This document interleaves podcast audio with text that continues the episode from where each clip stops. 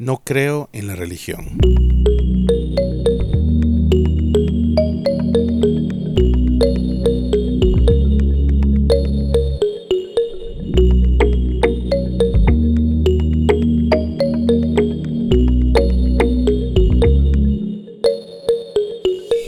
Sean todos bienvenidos a Esperanza para el día de hoy. Gracias por sintonizarnos como lo hace cada semana.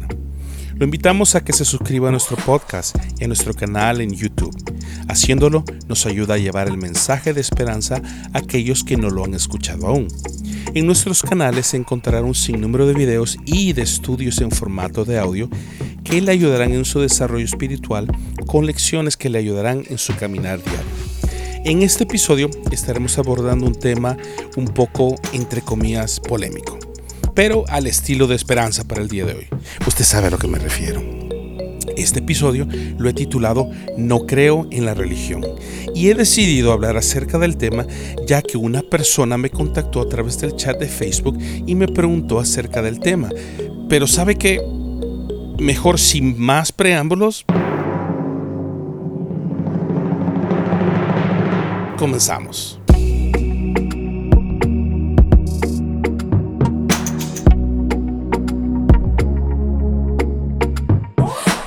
Soy de las personas que se acuestan temprano ya que me despierto todos los días muy temprano por la mañana. Por lo tanto, alrededor de las 9 de la noche me alisto y me preparo para ir a dormir. Unas noches atrás mi celular sonó alrededor de las 8 pm. Tomé el celular y vi que una persona totalmente desconocida para mí me había contactado a través del chat de Facebook. Lo que se me hizo curioso es que no me pidió una solicitud de amistad, sino que su mensaje era directo y decía más o menos así. Hola, me llamo fulano de tal y soy misionero.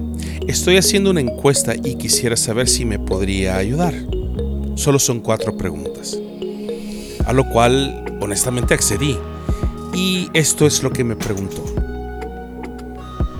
¿Cree usted en Dios? ¿Pertenece usted a una iglesia en específico? Si es así, ¿cuál es? ¿Ha sido bautizado? ¿Fue su bautismo una experiencia especial o no la recuerda? Estas cuatro preguntas se convirtieron en semanas de escribir y escribir por el chat de Facebook, con un total desconocido, ya que esta persona se presentaba como una persona religiosa. Más adelante, cuando me agarró confianza, me hizo la pregunta del millón de dólares. ¿De qué religión es usted? A lo cual le contesté, no creo en la religión y no pertenezco a ninguna. Usted se preguntará por qué no creo en la religión, o simplemente dirá, no tiene sentido lo que dice, ya que para buscar a Dios la religión ha sido creada. Como nota, en la descripción de este audio podrá encontrar una breve descripción de lo que la Biblia enseña acerca de nuestro credo como seguidores de Cristo. Cristo no equivale a religión.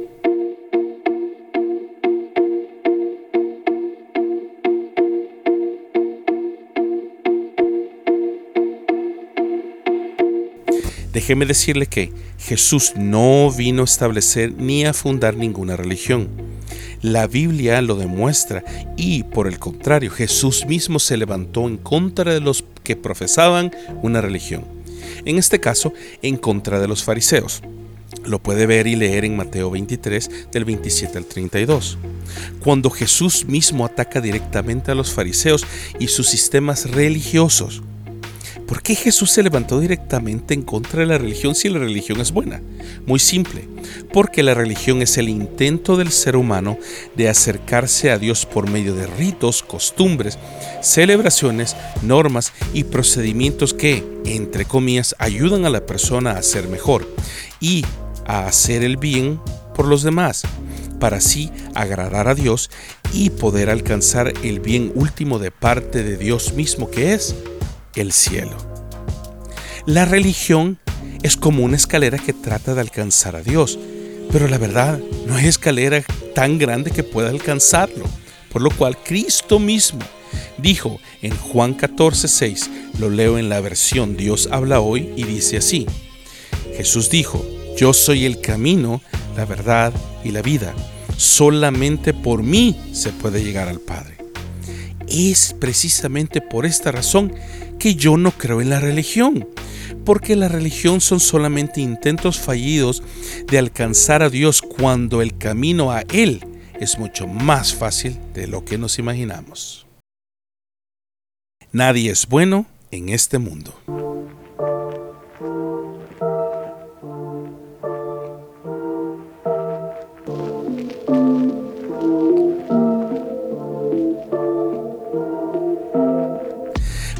Qué existen las religiones y cuál es su finalidad? La finalidad de la religión se centra en cambiar la conducta de la persona y así hacerla, entre comillas, buena o aceptable, que la verdad no tiene nada de malo. Pero la misma Biblia habla acerca de la bondad del hombre y dice lo siguiente. Primeramente, solo Dios es bueno. Salmo 100, versículo 5, la nueva versión internacional porque el Señor es bueno y su gran amor es eterno. Su fidelidad permanece para siempre. Lo asegura así también el Salmo 107 del 1 al 2 en la traducción lenguaje actual. Alabemos a nuestro Dios, démosle gracias porque Él es bueno. Dios nunca deja de amarnos. Digámoslo nosotros, pues Él nos liberó del poder de los egipcios en la Biblia nunca va a encontrar en ningún lugar que diga que el ser humano es bueno. Por eso Dios es el único que es bueno y por lo mismo Dios nos llama a ser como Cristo, que es Él, su Hijo enviado para nuestra salvación, pero sobre todo para darnos el ejemplo a seguir. Lo dice Efesios 4 del 13 al 15 en la traducción lenguaje actual. Así seremos un grupo muy unido y llegaremos a tener todo lo que nos falta. Seremos perfectos como lo es Cristo, por conocer al Hijo de Dios y por confiar en Él.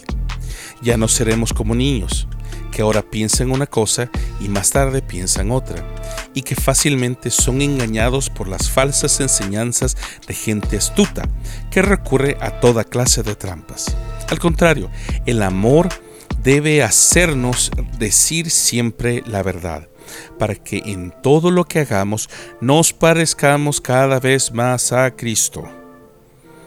Y por último, y esta es la razón por la cual la mayoría de las personas no les agrada lo que dice la Biblia, para nada, ya que la Biblia es, oiga, objetiva, concisa y precisa al decir que no hay nadie bueno en este mundo y lo vemos reflejado en Romanos 3, del 10 al 12. En la traducción lenguaje actual dice así, Nadie es justo, es decir, bueno. Nadie entiende nada, ni quieren buscar a Dios. Todos se han alejado de Él, todos se han vuelto malos, nadie, absolutamente nadie, quiere hacer lo bueno. El mensaje menos religioso de la historia proviene del mismo Jesús.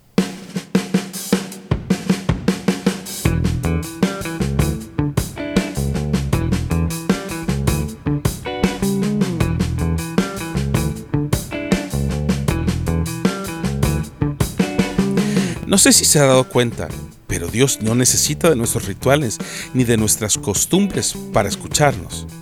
Lo invito a que escuche nuestro último episodio llamado Porque Dios no me escucha. Dios lo que está buscando es que cambiemos nuestra manera de vivir.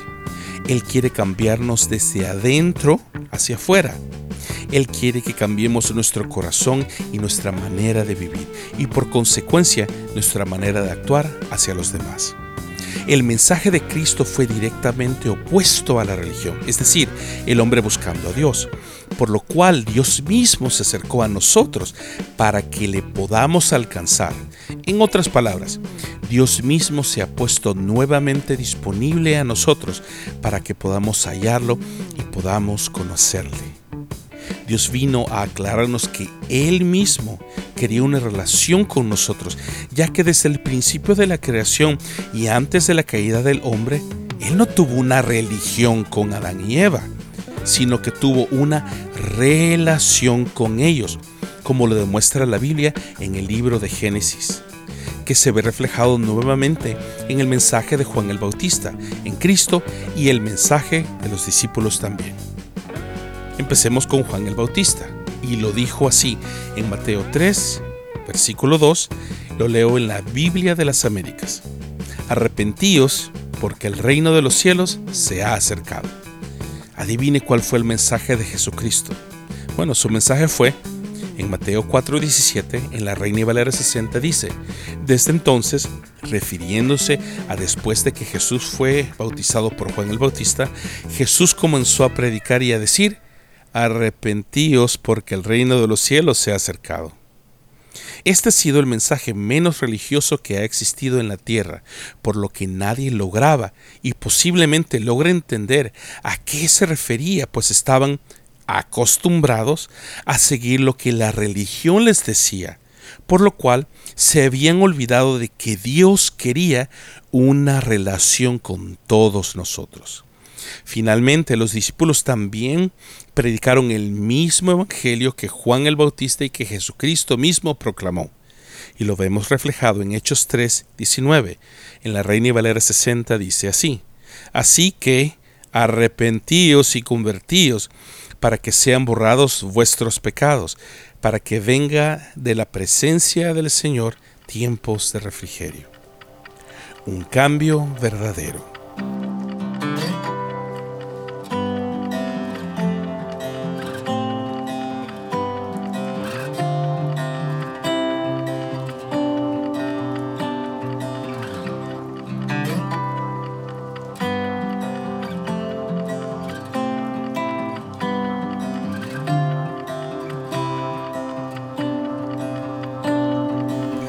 El mensaje desde el principio fue tener una relación con Dios y no una religión.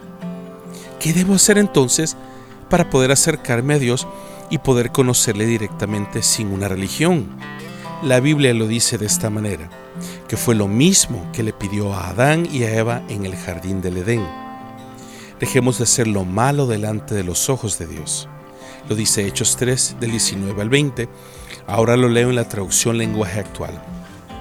Por eso, dejen de pecar y vuelvan a obedecer a Dios. Así Él olvidará todo lo malo que ustedes han hecho. Les dará nuevas fuerzas y les enviará a Jesús, que es el Mesías, que desde el principio Dios había decidido enviarles. También abramos nuestro corazón y dejemos que Él habite en nosotros. Juan 1, en el versículo 12 y 13, en la nueva versión internacional, dice, mas a cuantos lo recibieron, a los que creen en su nombre, les dio el derecho de ser hijos de Dios.